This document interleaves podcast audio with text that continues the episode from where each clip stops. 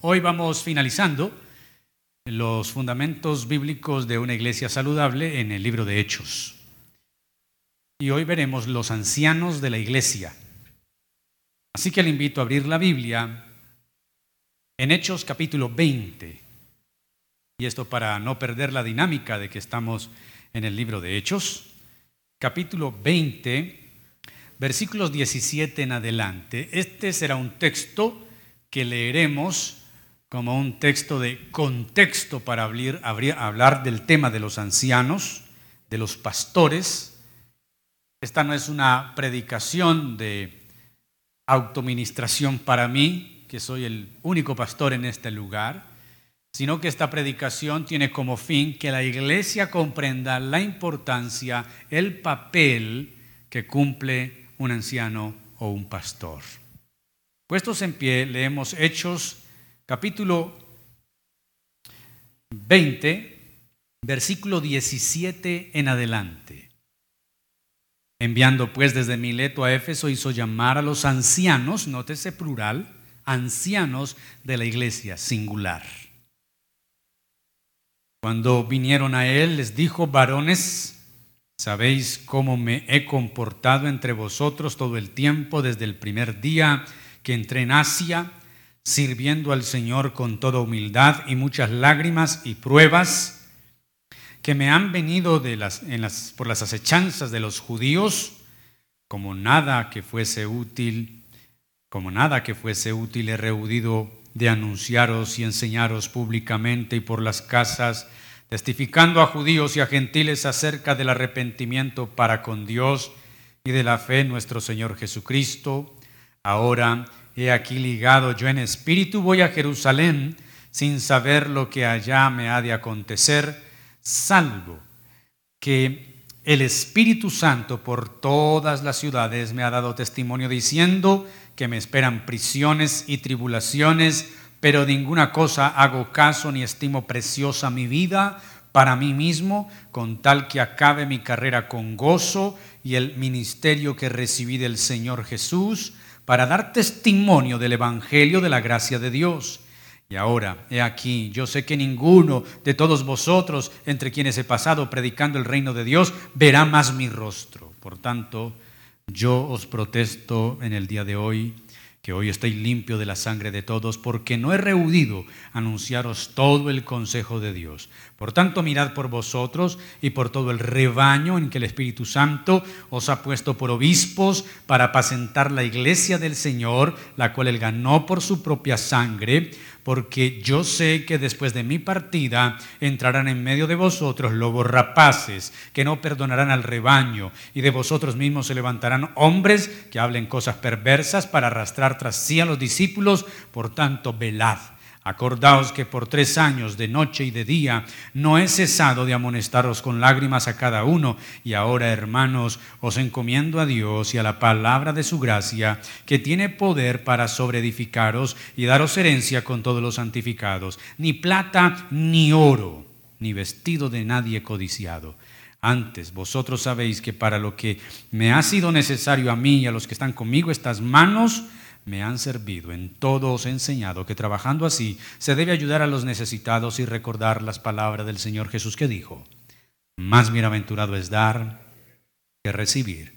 Cuando hubo dicho estas cosas, se puso de rodillas y oró con todos ellos. Entonces hubo gran llanto de todos y echándose al cuello de Pablo le besaban, doliendo en, en gran manera por la palabra que dijo que no verían más su rostro y le acompañaron al barco. Oramos, muy agradecidos esta mañana por tu palabra. Reunirnos en este lugar es un privilegio, Señor. Muchos quisieran tener una congregación donde reunirse. Muchos quisieran pertenecer a una iglesia y libremente expresar su fe, pero no pueden. Nosotros podemos y perdónanos porque a veces no queremos. Pero hoy tú nos has traído, Señor, para compartir como hermanos, para adorar como tu pueblo.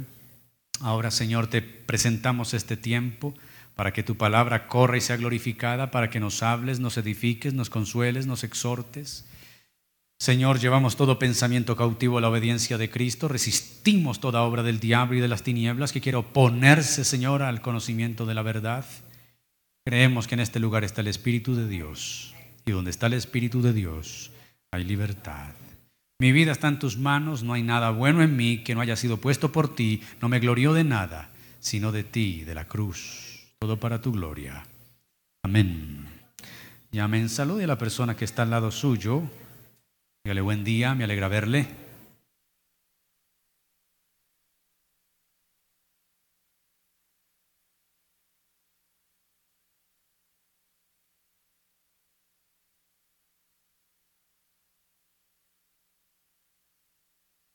Este pasaje que hemos leído es un pasaje muy significativo porque se da en el tercer viaje misionero de Pablo.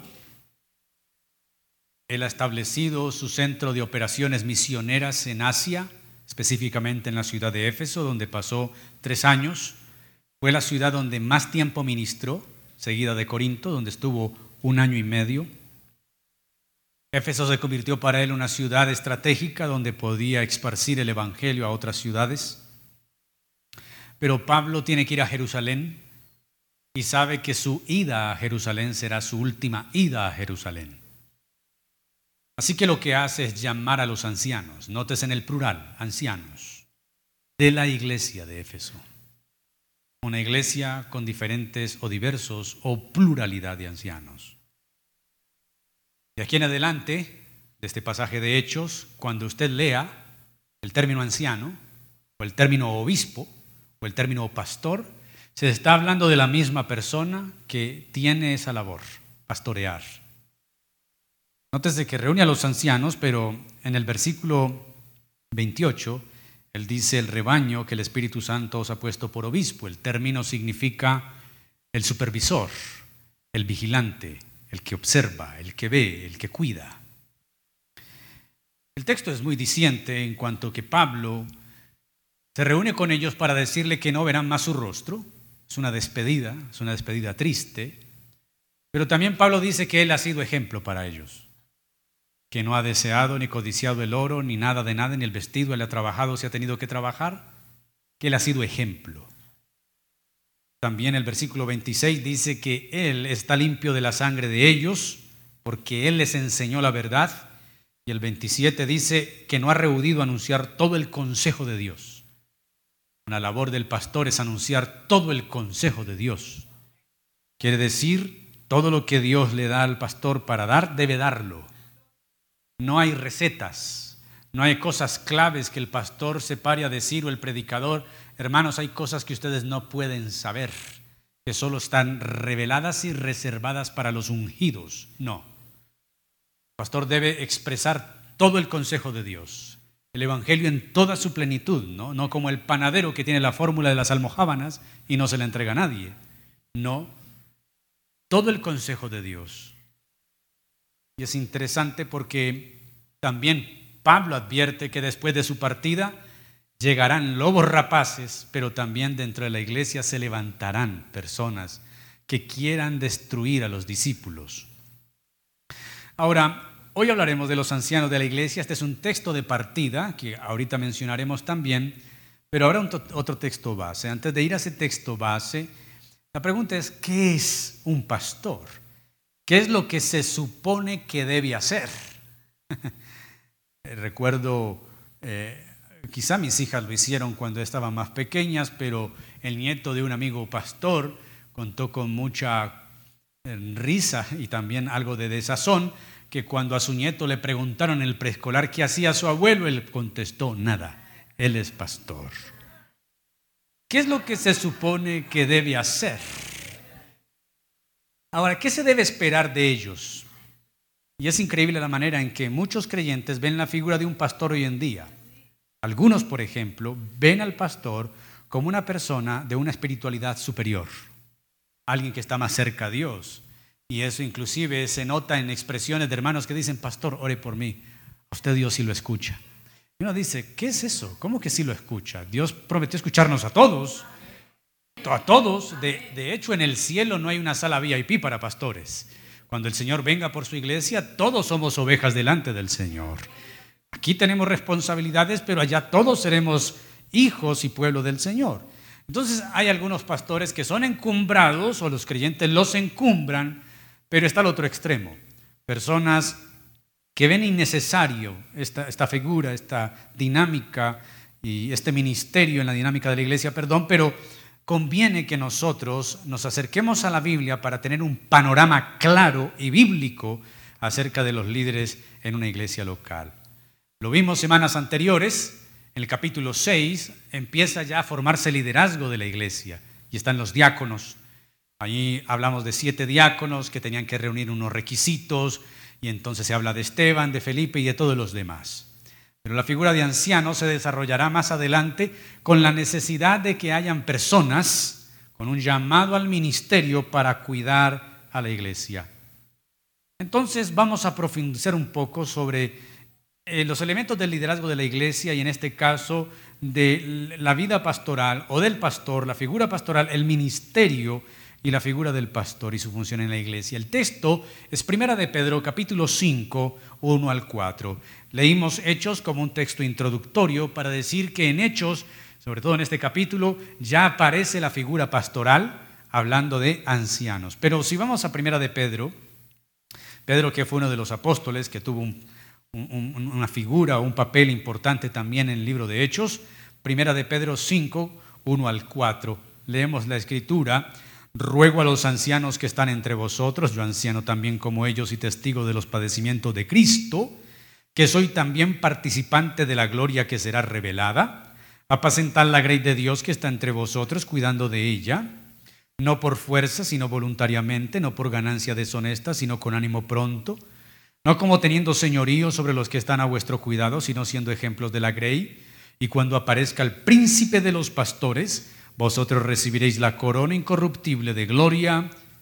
Hasta ahí. Veremos tres puntos basados en estos cuatro versículos. Lo primero, lo que es un pastor. Lo segundo, las funciones de un pastor.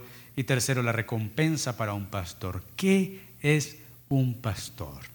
Antes de entrar a definiciones, veamos el contexto de la carta. Pedro escribió esta carta a una iglesia perseguida y por la persecución son exiliados. Capítulo 1, versículos 1 y 2 nos dice a los expatriados. Es una iglesia que está esparcida por gran territorio de Asia y territorios de Roma, del imperio romano. Son creyentes que están siendo perseguidos a causa de su fe. Algunos estaban perdiendo el ánimo y estaban siendo tentados a abandonar la fe. Ellos entonces necesitaban un liderazgo sólido, pero también compasivo. Uno que pudiera cuidarlos como un rebaño que estaba sufriendo. Pedro no quería que los líderes se convirtieran en una carga más para esta iglesia sufriente. No quería que fueran hombres que entonces aprovecharan el sufrimiento de la iglesia para sacar provecho y beneficio personal. Por eso escribe a los ancianos para decir, Ustedes que son llamados a pastorear deben hacerlo de esta manera. Y es que, mi querido, sin discusión alguna, un liderazgo conforme a la Biblia es una bendición. Una bendición en términos de sufrimiento o cualquier circunstancia que la, la iglesia atraviesa. Los pastores son llamados a ser compasivos y a tener empatía. Pero al igual que un liderazgo conforme a la Biblia es una bendición, un liderazgo incompetente es una afrenta muy difícil de llevar. Ahora sí, Pedro comienza con las siguientes instrucciones. Versículo 1 comienza con una palabra que es un ruego. Ruego a los ancianos. Yo también soy anciano como ellos. La palabra anciano aquí es un término intercambiable con pastor y con obispo. Toda vez que nosotros veamos la palabra anciano, no necesariamente se refiere a personas de avanzada edad, sino a aquellos que han sido llamados ejercer el ministerio pastoral. Pedro, siendo un apóstol, recibió también el ministerio pastoral. ¿Recuerdan ustedes capítulo 21 de Juan, cuando Jesús restaura a Pedro? Cada vez que le dice, ¿me amas? Sí, Señor, tú sabes que te amo. ¿Cuál es la respuesta de Jesús? Apacienta mis ovejas. Apacienta mi grey. Tres veces el Señor le encomienda. Por lo tanto, el apóstol no solamente es apóstol, sino que también se identifica como anciano, como pastor.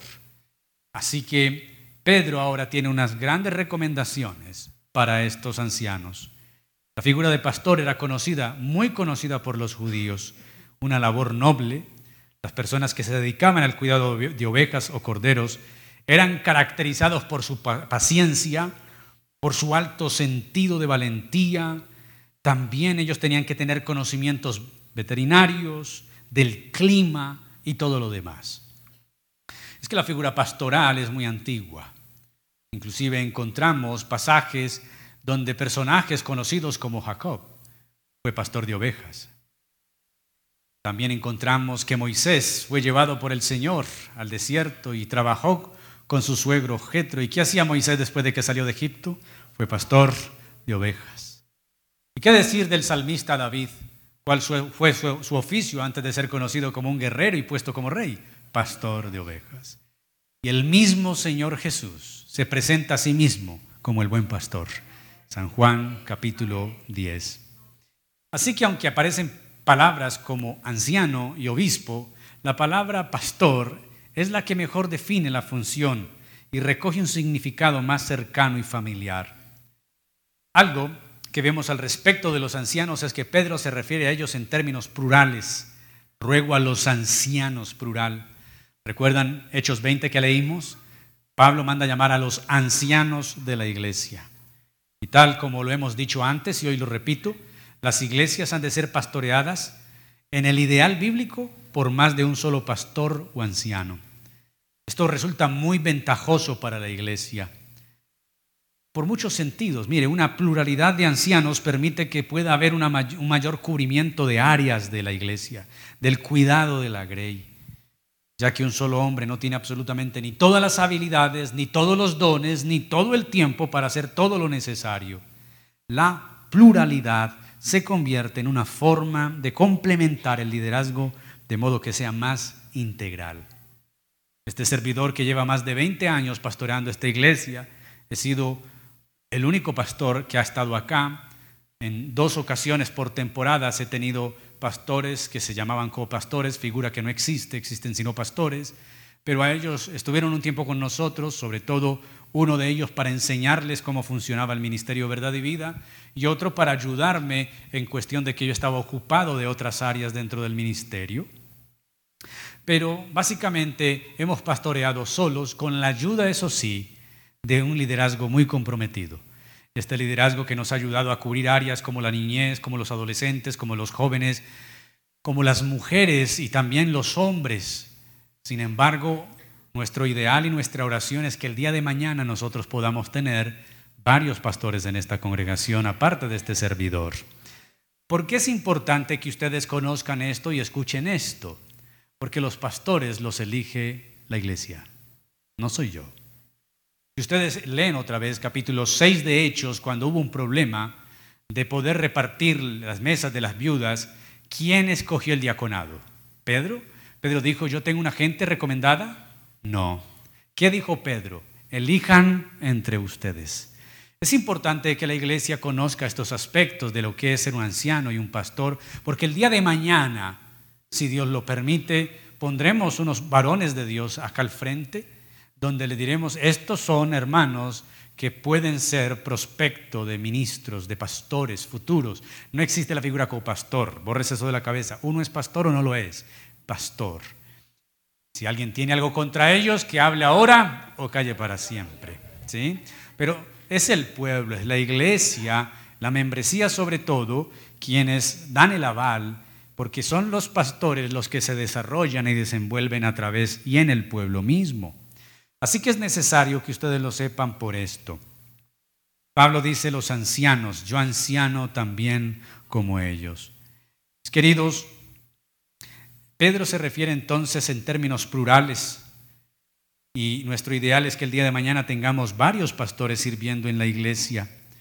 Otra ventaja de la pluralidad es evitar que los pastores se enseñoreen o se adueñen del rebaño.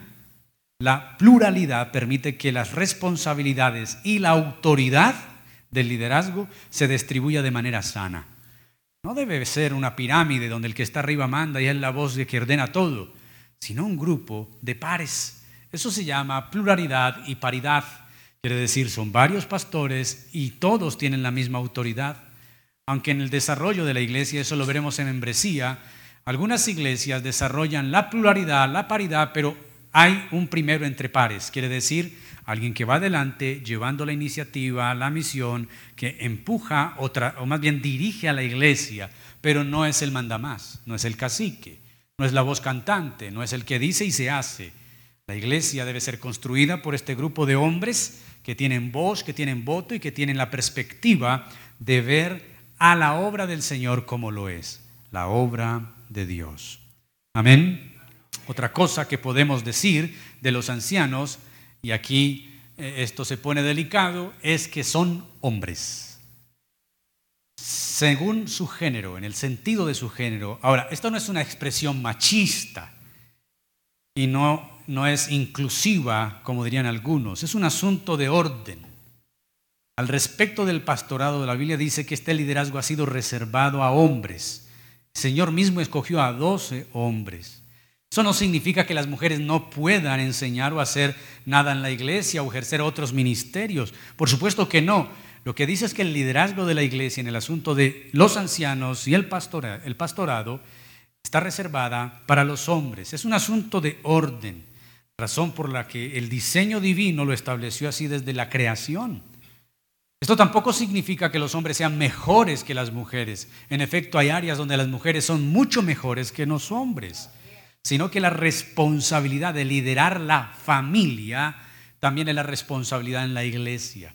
El hombre debe ser cabeza en su casa, debe ser el líder, tiene que tener la capacidad de dirigir su casa, al igual que en la iglesia. Esto Dios lo estableció en términos de orden. Pablo más adelante se refiere a esto Concretamente en 1 Timoteo 2, 11 al 15 y también en el capítulo 3 de 1 Timoteo y en Tito 1. Uno de los requisitos de los ministros es que sea marido de una sola mujer, que gobierne bien su casa. Así que no puede tratarse de una mujer, porque en efecto las mujeres en la Biblia no tienen la responsabilidad de gobernar la casa. Esa responsabilidad Dios se la delegó a los hombres, aunque en nuestra realidad los hombres han relegado esa función. Así que de la manera que hay un orden en la Trinidad, por ejemplo, el Hijo se somete al Padre, sin que eso significa o signifique que Él, el Hijo, sea menor que el Padre. Es un asunto de sujeción, es un asunto de orden. Asimismo, en la familia los hombres son puestos en una posición de liderazgo y también en la iglesia el Señor continúa con ese patrón de liderazgo. Yo puedo hacer una pregunta y yo sé cuál será la respuesta. Todas las mujeres presentes y aún las ausentes, las que nos están viendo, desearían con todo su corazón que los hombres de su casa realmente fueran los líderes. A ver, mujeres, ¿sí o no? Levanten la mano las mujeres que dicen, yo hubiese deseado que mi papá fuera líder de la casa, que mi esposo fuera líder de la casa, pero esta sociedad eh, ha enseñado otra cosa diferente y el hombre se ha relegado esa función. En la iglesia no. La función del pastoreo es dado a los hombres. No significa que las mujeres no sirvan en otras áreas, sí, y son de bendición para nosotros. Pero esto también tengo que, tengo que clarificarlo. Mi esposa no es pastora. Mi esposa es mi esposa. Ella se llama Eliana Giraldo. Entonces no tiene que decirle pastora, dígale Eliana. Y eso inclusive ella me lo ha dicho. Amor, ¿cómo hago para que la gente no me diga pastora? Yo le dije, vamos a hacer un letrero, un cartel, y te lo colgarás en el pecho, aquí en el cuello, que diga, no me diga pastor. Ella no es pastora, eso es una tradición que se coló en el mundo evangélico, pero eso no tiene sentido. Es como si tú fueras al consultorio del médico y ella está su esposa, y entonces, ¿por qué la esposa usted le diga, hola doctora? No, ella no es doctora, ella es la esposa del doctor. No sé cuál profesión tenga usted como hombre acá, no porque usted la tenga, su esposa la tiene. Puede que hayan estudiado lo mismo y es casual, pero no así en el ministerio. Amén. Ay, entonces ya no le decimos pastora a la pastora. No. Ella se llama Eliana y no le choca que le digan hermana Eliana, ese es su nombre. Amén. Y nunca yo he dicho desde el púlpito que le digan pastora. Es una costumbre que está en la gente, pero no es una costumbre o algo que esté estipulado en la escritura. Entonces, este ministerio, el llamamiento al, al pastorado, Dios se lo encomendó a hombres. Se lo pudo haber encomendado a ángeles que son más perfectos y pudieran hacerlo con más eficacia, pero Él le plació, como dice Pablo, depositar este tesoro en vasos de barro. Ahora, yo sé que hay algunas hermanas con un feminismo bastante fuerte dentro de sí que se resisten y dicen, no, no, a ver hermana, pelee con la Biblia, no pelee conmigo. Eso está en la escritura. Amén. Así que los pastores han sido establecidos por Dios como un don. Efesios capítulo 4, versículo 8 al 11 dice que subiendo a lo alto, repartió, llevó cautiva la cautividad y repartió dones a los hombres. Y eso de la cautividad, ¿qué es? Cuando Cristo muere, resucita y asciende, lo que hace es liberar a su pueblo, a los que han de ser sus redimidos, los saca de la cautividad, de la esclavitud de las tinieblas, y luego de ese, de ese pueblo establece a unos como apóstoles, profetas, evangelistas, pastores y maestros. Y ese llamamiento es un don, quiere decir es un regalo. Los ministerios son establecidos por Dios como un regalo del Señor para la iglesia local. Y su función ha de ser de cuidado como un pastor que cuida las ovejas. Ahora entonces vamos al segundo punto, ¿qué es lo que no hace un pastor? Las funciones del pastor. Luego de esas palabras de ánimo que Pablo le da a los ancianos y anciano también entre ustedes que he sido partícipe o testigo de los padecimientos de Cristo, que también seré participante de la gloria que será revelada. Ahora comienza a dar instrucciones. ¿Qué empieza a decir el apóstol Pablo? Empieza a hablar de los aspectos funcionales del oficio pastoral. Y en ese sentido, descubre la función principal de un pastor. La función principal es apacentar la grey que está entre vosotros. Ahora bien, eh, ¿qué significaría apacentar la grey concretamente? Entonces veamos los mandamientos negativos que Pedro menciona, el que no, el que no, pero ese mandamiento negativo viene con un positivo, viene con un, contraste, que no hace esto, sino que hace esto, que no es esto, sino aquello. Miremos entonces lo primero. Lo primero es la grey, esta grey del Señor, apacentar la grey del Señor. La grey no es de los pastores, es del Señor. La grey no le pertenece a una denominación, ni a un ministerio, ni a una persona. La grey que somos nosotros es de quién? Del Señor. Eso es claro y es bíblico. Los pastores, en efecto, lo que somos es administradores, no propietarios. Y en ese sentido debe ser consciente de que el trabajo no es otro que cuidar aquello que es del Señor, no es nuestro. A veces uno escucha hermanos diciendo, esa alma es mía. ¿Eh? ¿Qué hay? ¿Esa alma es tuya? ¿Ya? La Biblia dice, mías son las almas, dice el Señor. Todo le pertenece al Señor. Y aunque yo he pastoreado por la gracia del Señor 20 años en esta congregación, esta no es mi iglesia, es la iglesia del Señor. Amén. Adueñarse de la grey del Señor es un pecado, además de un abuso que puede conducir a otros pecados más fuertes. La grey es del Señor. Tengo que hacer una claridad en esto, porque esto puede prestarse para algunos engreídos y orgullosos y casi soberbios que dicen, el Señor es mi pastor, yo no necesito pastores, yo no necesito iglesia ni nada. Ojo, el texto dice, apacienten la grey del Señor. O sea, hay un rebaño, hay una grey que tiene un pastor que va a apacentar porque Dios lo mandó a apacentar. Esto no es para ser una, un creyente silvestre, un llanero solitario, de ir por el mundo diciendo yo soy creyente y Dios es mi pastor y está en todo lugar. No, hay una grey, hay un pastor. Si no hubiese grey, ¿para qué pastores? ¿Sí? ¿Para qué pastor si no hay grey? Si hay rebaño, se necesita el pastor. Lo segundo es que el pastor cuida la grey. Y esta es la descripción, estamos en el capítulo 5, versículo 2, cuidando de ella. Es la descripción más natural del trabajo de un pastor, cuidar. Y ese cuidado se, va, se ve en varios sentidos. Los pastores deben cuidar el rebaño de cualquier cosa externa que venga a hacerles frente. Por ejemplo, en la práctica pastoral, literalmente de un pastor, de un rebaño, él debe saber dónde apacentar las ovejas. Él debe ir a inspeccionar el, el pasto, porque no todo pasto es es beneficioso a las ovejas. De hecho, las ovejas no saben discernir entre lo que es pasto que alimenta y lo que es pasto que envenena. Y muchas ovejas pueden intoxicarse porque ellas no disciernen. El pastor tiene que ir, ver, vigilar, cuidar de esos factores externos, que no hayan barrancos cerca, que no hayan peligros, que no haya un hueco, que no se pueda ver. Él cuida. Eso mismo se aplica a la iglesia hoy. Los pastores tenemos que tener cuidado. ¿Qué pasto se le da a la iglesia? Amén. Y desde el año pasado que hemos venido orando para establecer esta iglesia como una iglesia bíblica, una de las respuestas que le doy a los hermanos que me preguntan, pero ¿por qué vamos a hacer la transición? La respuesta entre tantas fue esta, yo soy un pastor. Y este modelo de iglesia bíblica es el pasto verde donde el Señor me indica que debo llevar el rebaño.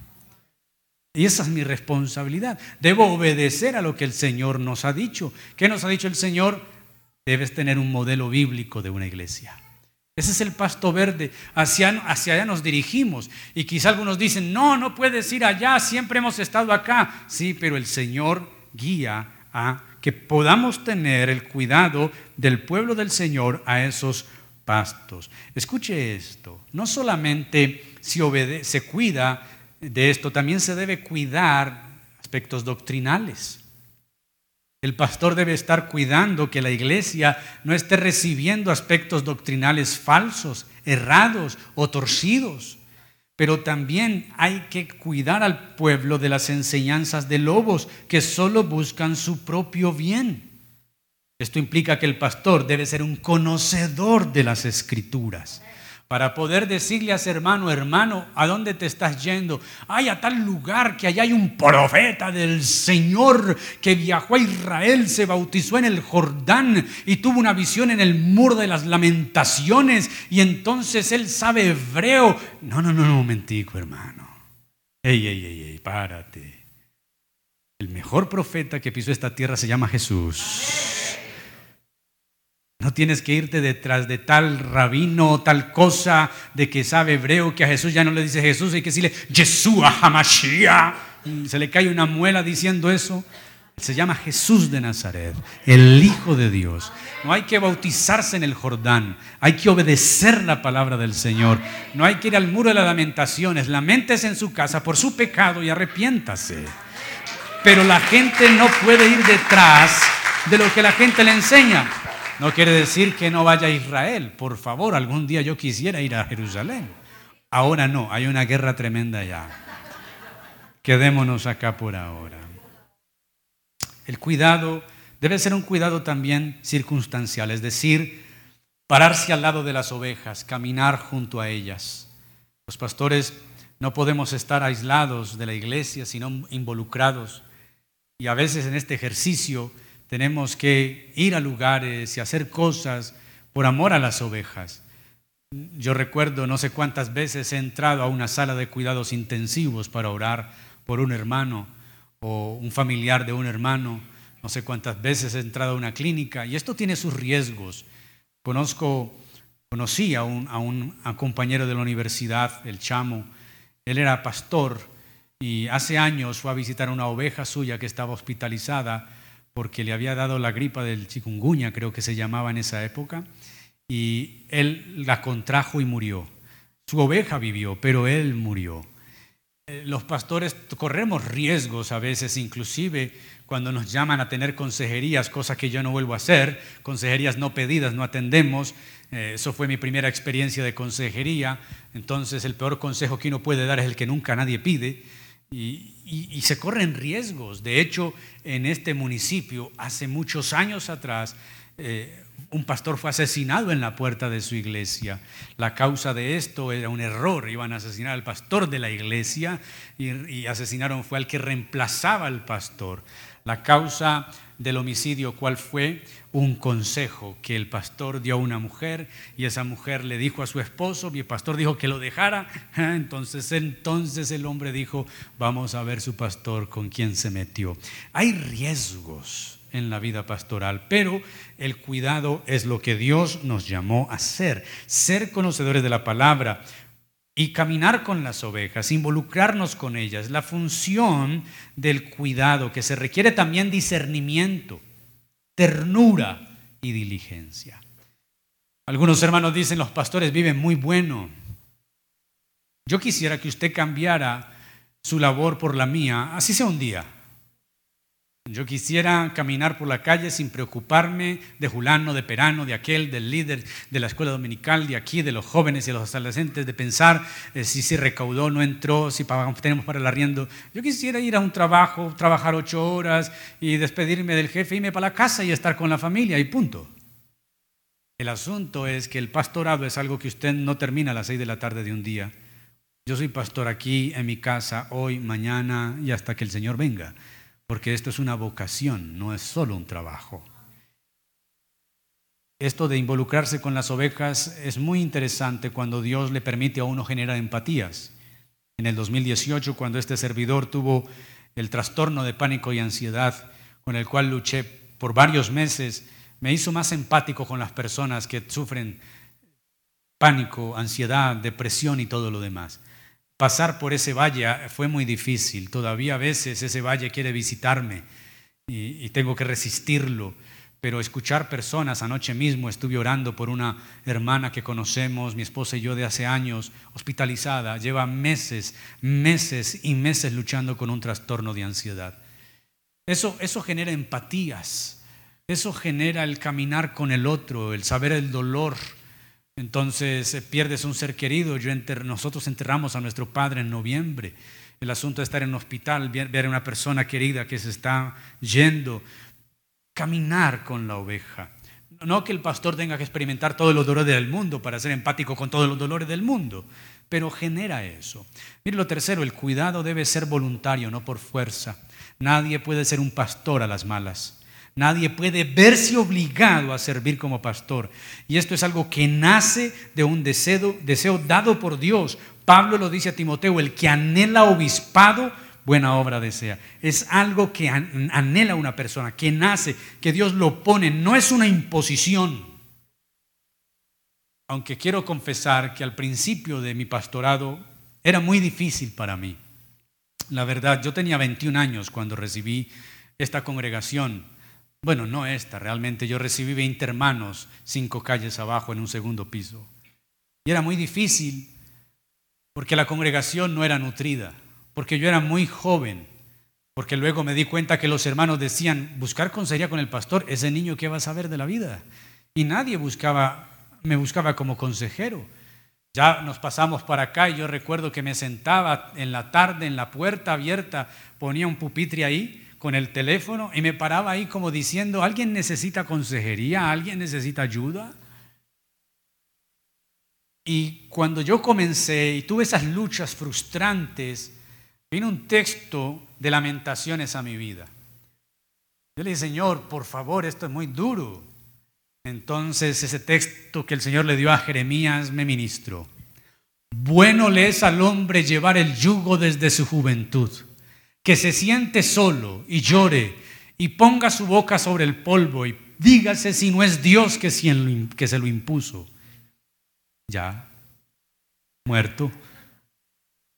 Ya, entonces me tocaba como el salmista ir llorando y sembrando la buena semilla. Ir sembrando, llorando la buena semilla.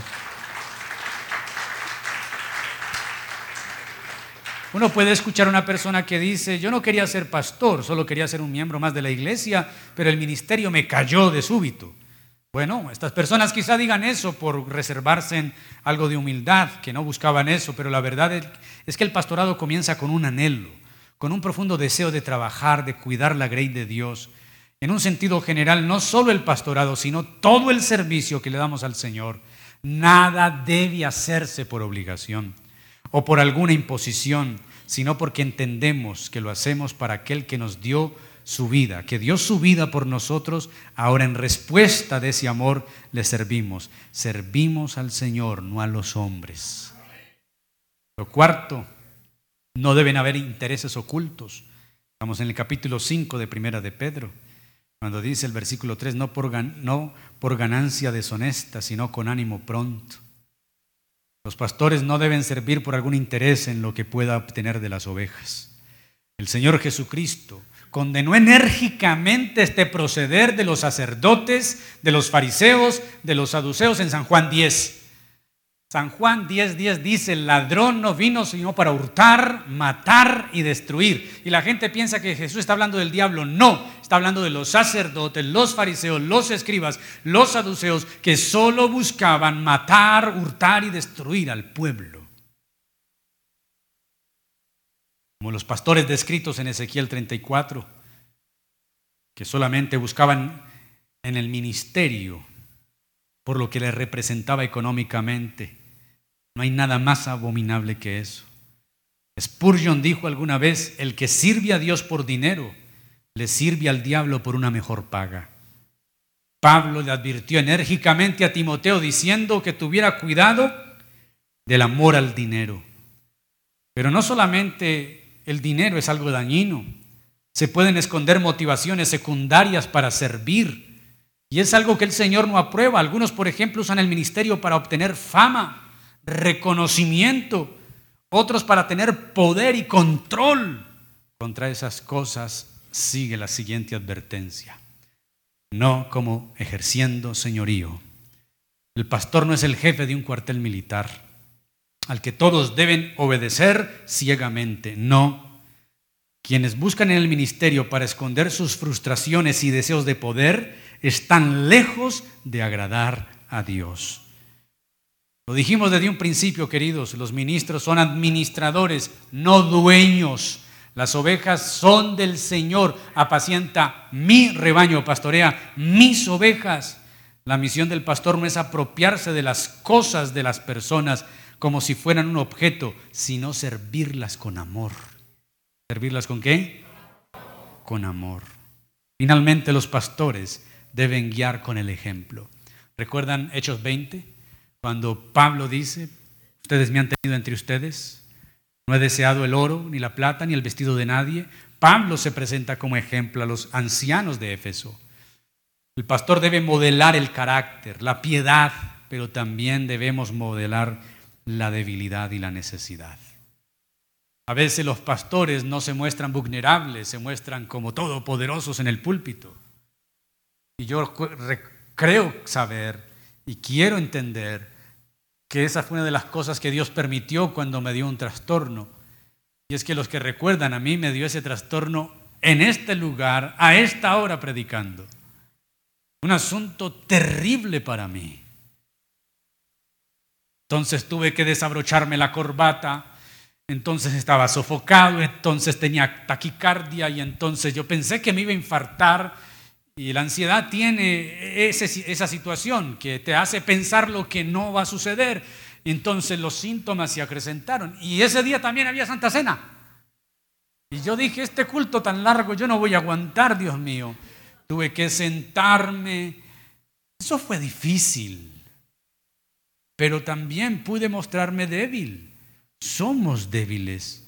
Somos frágiles. Los pastores no son superhéroes de Marvel. Nosotros somos personas de carne y hueso. Amén. Y eso es lo interesante de esto, porque aquí se da ejemplo. No se trata de pretender que todos sean una copia de los pastores, no, los creyentes no. Pero ellos sí deben convertirse, los pastores, en un referente de vida cristiana. Note que no importa cuánta elocuencia tenga un pastor. Al fin y al cabo no es tanto el discurso, sino el ejemplo y esto es algo que debe estar en la más alta prioridad de un ministerio. No lo que sabe, sino cómo vive. ¿Recuerdan qué es carácter? Carácter es lo que pensamos y decimos, que define nuestra vida, que si nos partieran por la mitad, seríamos lo mismo por dentro y por fuera. Ahora eso no significa que el pastor sea una persona perfecta que si ves un error en él, entonces piensas que ya no puede ser considerado un ejemplo en lo absoluto y debe ser descalificado. No. Debe ser alguien capaz de modelar, incluso con sus e-, equivocaciones, la humildad y la gracia para reconocer la falta y correr a Cristo en arrepentimiento y fe. Tal como se ve, Las funciones de un pastor no son otras aquellas que tienen que ver solo con el carácter y la virtud. Y son los ejemplos de Jesús, que es el buen pastor, que es el ejemplo que los pastores tenemos. Nuestro Señor Jesucristo es el pastor de los pastores. Pedro lo llama el príncipe de los pastores. Él se identifica a sí mismo como el buen pastor, que da la vida por las ovejas. Y en cuanto al servicio, no hay mejor estándar que el de Él. Hoy la cena nos recuerda que Jesús hasta el último día le sirvió a los suyos. Él no estimó el ser igual a Dios como a cosa que aferrarse. Se humilló para servir y servir con amor. Es algo glorioso. Cristo nos moldea el mejor pastorado. Él nunca buscó señorearse de los suyos, sino que buscó más bien servirles hasta la muerte y muerte de cruz. Nosotros, por ejemplo, como pastores, no somos Jesús, pero sí estamos llamados a ser formados por Él. Ese modelo del liderazgo, seguir sus pasos, se trata de imitar a Jesús, como decía el apóstol Pablo, sean imitadores de mí como yo soy de Cristo. Así que nosotros tenemos que tener ese, estándar. Debemos orar por pastores que nos ayuden a ser conducidos a Cristo por medio del cuidado y la enseñanza, pero también por medio del ejemplo. ¿Por medio de qué?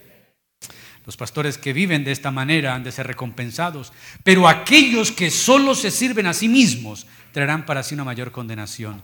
Nos lleva al tercer y último punto, el versículo 4, y cuando aparezca el príncipe de los pastores.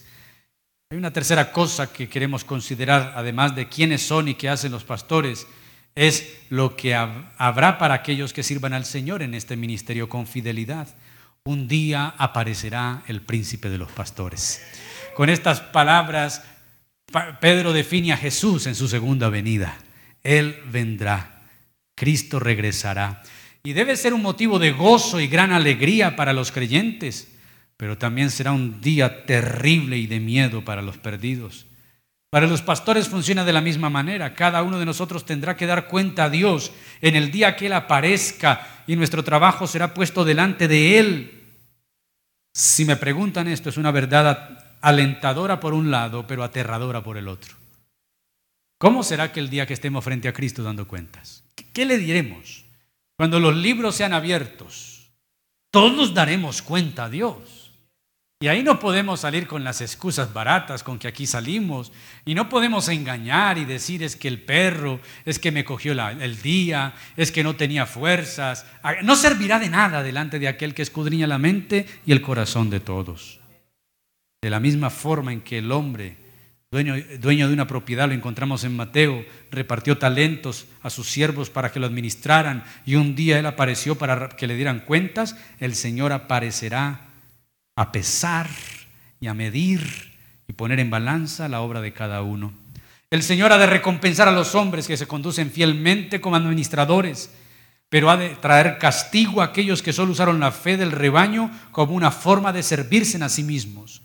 A veces nos lamentamos de tantas personas que en nombre de Dios abusan de la fe, falsos pastores y maestros que usan su influencia para dañar y para arruinar la obra de Dios en la vida de sus hijos nos llena de indignación, pero un día el Señor llamará a cada uno a cuenta y nadie tendrá excusa delante de Él. Servir en el ministerio pastoral no es algo fácil, pero es de gran recompensa delante del Señor. Él traerá una corona de gloria que no será jamás destruida. Puede que el ministerio parezca algo deshonroso. Hablar de pastores, a veces eso trae al imaginativo de la gente una cantidad de cuestiones de conceptos inclusive errados. Recuerdo hace años cuando estábamos en embarazo, mi esposa y yo fuimos al sector del hueco, a esos lugares donde se venden cosas de bebés y todo. Y mi esposa ya tenía esa barriga grande. Y en ese lugar, recuerdo, había una monja. No sé por qué había una monja en un asunto de bebés, pero había una monja. Y cuando la monja ve a mi esposa, dice, ay, qué lindo embarazo, qué belleza, que Dios bendiga a su, a su bebé, que la Virgen lo proteja. Y mi esposa dice, no, no es que no es uno, son dos, son dos, son gemelas. Ay, qué bendición, qué bueno. Y luego se voltea delante de a mí, me dice, ay, ¿y usted qué hace? Yo soy pastor. Esa monja de saber cambiar el rostro, dar pasos hacia atrás y decir, mm, mm". a veces cuando se menciona la palabra pastor en la calle, en ciertos contextos parece que se está asociando con algo indigno. Algunos también asocian el pastorado con penurias, pero los que sirven al Señor serán recompensados. Mis amados, qué gratificante saber que quien sirve a los hijos del Señor está sirviendo al Señor mismo.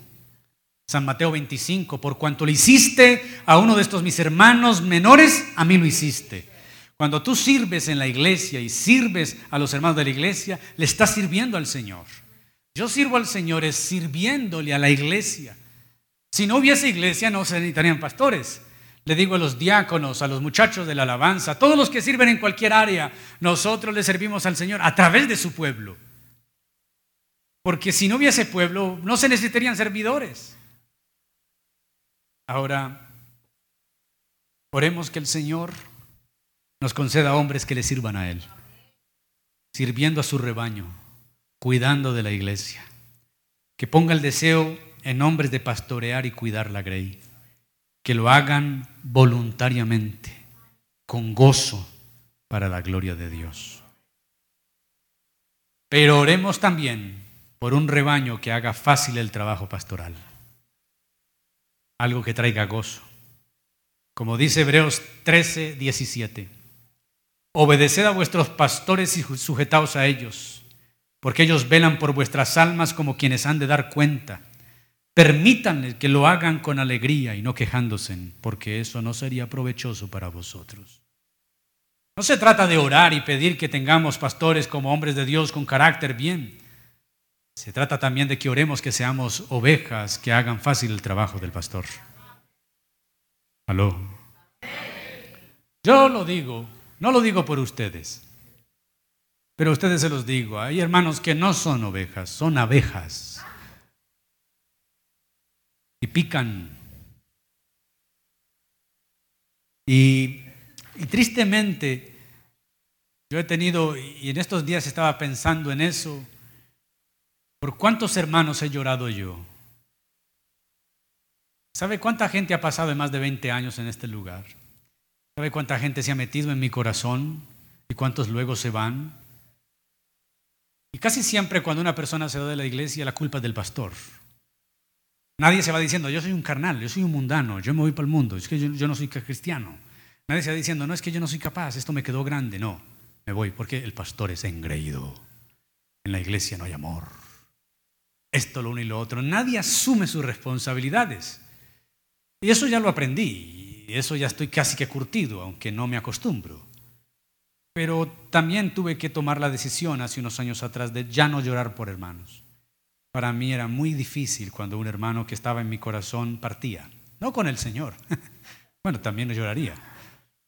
Partía, se, va. Y simplemente eh, tanto servicio, tanto amor, tanta entrega, tanta enseñanza. Y uno dice, eh, ¿por qué hay gente que es más fiel a un equipo de fútbol que a la iglesia? ¿Por qué hay gente que es más fiel a su partido político, a sus juegos eh, en línea? Porque son más fieles inclusive a sus pecados y a la propia congregación. Claro, se cubren la, la gran cobija, es que yo todavía estoy con el Señor. Bueno, no lo discuto. Entonces no solamente oremos por tener pastores de Dios, sino también ser un pueblo de Dios. A veces resulta fácil esperar que los pastores sean todo lo que la Biblia dice que deben ser, pero hay una cuota que como oveja es importante. Hay un sentido en que los creyentes hacen fácil la tarea, permiten que los pastores sirvan con alegría y no quejándose, sino que se trata solo de cómo no se trata solo los pastores deben conducirse con todos, también debemos conducirnos como miembros de un mismo cuerpo. Que Dios nos ayude a tener una relación pastor-oveja que pueda traer gloria a Cristo. Pastores que sirvan sin reservas y ovejas que son conducidas en amor y piedad el día de mañana nosotros podamos decir que el Señor es nuestro pastor, pero también nos ha dado pastores que apacientan su grey. Puestos en pie oramos.